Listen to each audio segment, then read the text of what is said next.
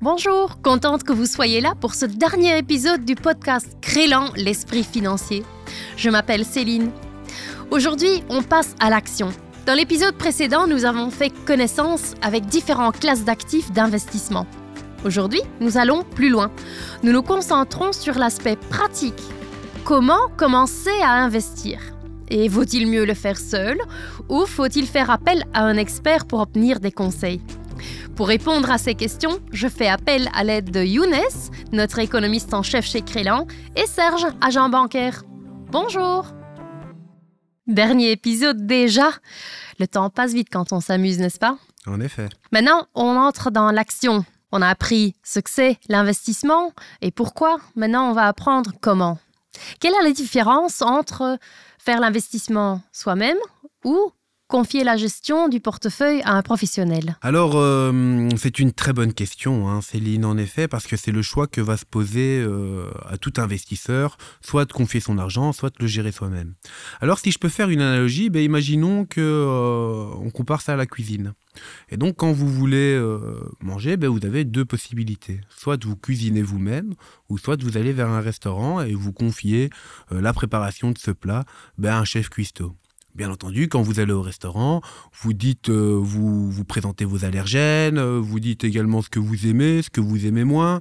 Vous avez une carte avec euh, les différents menus, les différents prix, et donc vous choisissez vraiment ce qui vous convient. est ce que vous aimez pas en l'occurrence. Par contre, quand on va cuisiner soi-même, ben là vous vous rendez compte que la tâche est un peu plus ardue et que donc vous devez avant de cuisiner d'abord faire vos courses aller chez le bon maraîcher, savoir quel produit vous voulez. Vous voulez manger plutôt bio, pas bio. Donc déjà, vers les premières étapes, ben, on voit qu'il y a déjà beaucoup de choix à réfléchir et une connaissance peut-être à avoir. Ensuite, deuxième élément, ben, vous devez rentrer chez vous, organiser tout ça, euh, couper les aliments sans se couper le doigt, euh, les cuire sans se brûler, et enfin le déposer en espérant que a un bon goût. Et euh, si ça n'a pas bon goût, ben, vous pourrez vous en vouloir qu'à vous-même. Au restaurant, c'est totalement différent. Vous arrivez, vous choisissez dans le menu ce qui vous convient, vous êtes servi une première fois avec l'entrée, ensuite on revient vers vous pour voir si tout va bien, vous êtes servi une deuxième fois avec le plat, et enfin on vous demande si c'était bon et si tout s'est bien passé, et après votre avis, vous demandez euh, qu'on passe au dessert. Là, vous savez, quand vous allez au restaurant, ben, que derrière les fourneaux, il y a un professionnel que cette personne sait comment on découpe une carotte et sait comment on la cuit. Et donc, de base, quand vous arrivez, ben, euh, vous avez déjà euh, un, un BABA qui est cette confiance, vous remettez cette confiance aux professionnels de savoir cuisiner. Dans les investissements, c'est pareil. Quand vous allez investir de vous-même, ben vous devez d'abord euh, choisir ce que vous allez investir. Est-ce que je vais plus aller vers des produits risqués, plus des produits qui me ramènent du revenu Est-ce que j'investis pour manger ça tout de suite ou plutôt pour l'avoir pour plus tard, pour constituer une poire pour la soif? Et puis ensuite, quand vous savez euh, ça, ben vous devez, euh, comme en cuisine, les préparer, ces aliments. Savoir si dans votre portefeuille, vous devez mettre X% d'actions, X% d'obligations, euh, qu'est-ce qu'on doit mettre, etc., etc. En tout cas, vous l'avez très bien compris, il y a beaucoup de choix complexes et il y a des risques inhérents à chaque étape de ces choix. Et donc la différence majeure entre les deux, ben, c'est vraiment ça, c'est remettre à un professionnel euh, la gestion de ses avoirs. Et quels sont, dirais-tu, les plus grands risques de le faire soi-même? Alors, euh, comme en cuisine, euh, donc le risque est que le repas soit pas bon et donc qu'il finisse à la poubelle. Euh, et donc là, le plus grand risque, euh, ben, c'est la même chose. Que vous ayez fait des mauvais investissements, que vous ayez été influencé ou autre vers euh, un type d'investissement, et que in fine, ben, cet investissement était juste un mauvais investissement, et qu'après quelques années, ben, la société que vous avez investi derrière ou le produit financier a fait faillite. Vous le saviez pas à la base, vous n'avez peut-être pas la connaissance de tout savoir. C'est comme quand on achète un aliment, vous savez peut-être pas quel est le délai de péremption sur une pomme hein, durée, eh ben, c'est identiquement la même chose. Mhm. Les avantages sont clairs. Maintenant, j'imagine qu'il y a un certain coût au fait de de confier mes investissements à un conseiller. Je vais rebondir sur l'exemple de Younes. Effectivement, quand vous mettez les pieds dans un restaurant, on vous présente la carte et vous avez les prix de chaque plat. Mhm. Donc, vous êtes conscient que pour avoir une certaine qualité du repas, une certaine certitude aussi, parce que c'est dans la gestion des mhm. risques, vous savez bien que le repas que vous allez prendre, normalement, c'est un repas qui va convenir à, à vos attentes eh vous allez payer un prix pour avoir euh, cette qualité. C'est exactement la même chose euh, au niveau financier. Si vous voulez avoir de, bonnes, de bons conseils, des conseils de qualité, mais il va falloir effectivement mettre un certain prix. Mais c'est généralement plus rentable d'investir à un certain coût plutôt que de prendre le risque de le faire soi-même et, comme l'a dit Younes, peut-être devoir jeter l'entièreté du plat à la poubelle. Mhm. Donc c'est un choix qu'il faut faire. Oui, c'est ça. Serge, en tant que conseiller, comment est-ce que tu parviens à déterminer la tolérance au risque de l'investisseur? La tolérance au risque diffère d'un investisseur à l'autre. Donc nous, chez Crélan, on va essayer d'identifier euh, cette tolérance. Et l'avantage qu'on a, c'est qu'on peut travailler par objectif. Donc un client peut avoir divers objectifs et avoir un risque différent par objectif, mhm. ce qui permet de, répartir euh, ce risque.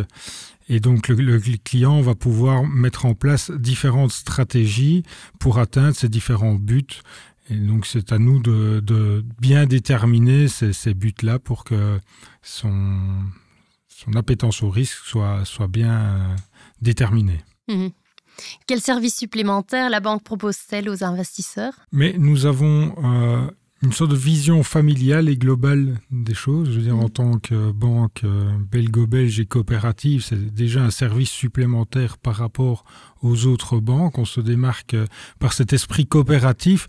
Donc on va aussi le rechercher au quotidien et voir un client dans sa vision euh, globale, ne pas juste s'arrêter à lui, mais on a généralement une vision plus familiale des choses. On a souvent les grands-parents, les petits-enfants, les enfants. Donc on peut offrir une vision stratégique sur le long terme et, pouvoir faire par exemple la transmission de, de patrimoine euh, des grands-parents vers les enfants, puis des enfants vers les petits-enfants. Donc, euh, grâce à notre, euh, notre vision et notre euh, positionnement sur le marché, ben, nous avons la chance d'avoir des clients particulièrement fidèles. Mhm. Et c'est un service de proximité, un service de conseil, un, un service d'écoute que nous pouvons mettre en place à travers le réseau Crélan. Mhm. Et c'est cette bonne relation avec le client qui permet de, de mieux gérer j'imagine. Mieux que vous connaissez le client, plus facile c'est de lui proposer. Voilà, tout à fait. Donc là, on arrive dans la sphère de la confiance parce qu'il mhm. y a vraiment une relation qui s'installe entre euh, le conseiller financier et le client. Surtout quand on travaille sur plusieurs générations, ben, ils arrivent déjà en confiance dans l'agence et vont plus facilement se livrer à nous pour... Euh, pour déterminer euh, ce dont ils ont besoin et, ce qu'ils veulent surtout. Et donc nous, on est vraiment là à leur écoute pour essayer de leur proposer les meilleures solutions possibles. Mhm. Et si je peux encore rajouter quelque chose, c'est que nous sommes des agents indépendants, donc à ce titre, nous pouvons conseiller de manière indépendante euh, le client et nous ne sommes pas euh, mains et poings liés avec une stratégie ou des directives très strictes euh, du siège, bien que le siège est là pour nous apporter une plus-value également et nous apporter pas mal d'outils à mettre à notre disposition pour que nous puissions conseiller au mmh. mieux les clients. J'imagine qu'un débutant se dirigera plus facilement à sa banque, tandis que quelqu'un qui a déjà une connaissance financière plus approfondie se dit bah moi je sais mieux le faire moi-même. Pourquoi dirais-tu euh, qu'il faudrait quand même aller voir son conseiller dans ce cas-là? Parce que la notion principale dans les investissements, en tout cas le, premier élément, c'est la diversification. Et ici également, euh, le fait d'aller vers un banquier, il ne faut pas opposer les notions. Hein. On peut le faire soi-même et aller chez un banquier. L'un n'empêche pas l'autre. Euh, néanmoins, euh, quand on va chez un banquier, après, on aimerait bien quand même que ce banquier nous ramène de la plus-value. Et donc, rien ne nous empêche après de comparer ce qu'on a fait soi-même et ce qu'on a fait avec le banquier.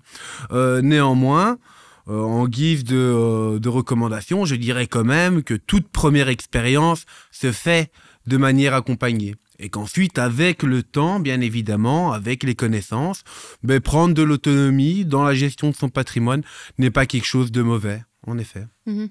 En plus, vous avez toujours les dernières tendances. Comment faites-vous pour rester au courant et pour même anticiper?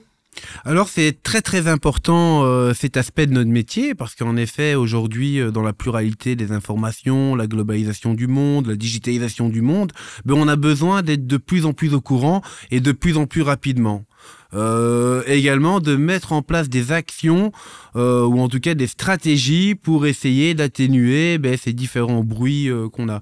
Et nous, comment on fait? Ben, On travaille avec des systèmes informatisés qui nous permettent d'avoir de l'information en continu. Je suppose que tout le monde n'a pas le temps ou accès ou n'a pas l'envie même le lundi matin à 6h30 de voir ce qu'ont fait les marchés asiatiques. Ben, nous, on est là pour ça. Et donc, notre métier, c'est vraiment de voir le lundi matin à 6h30 ce qu'ont fait nos confrères euh, en Asie. Mhm.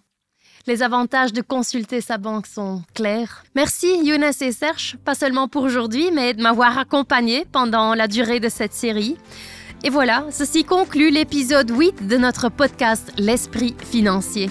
Merci à vous de nous avoir écoutés aujourd'hui et lors des autres épisodes.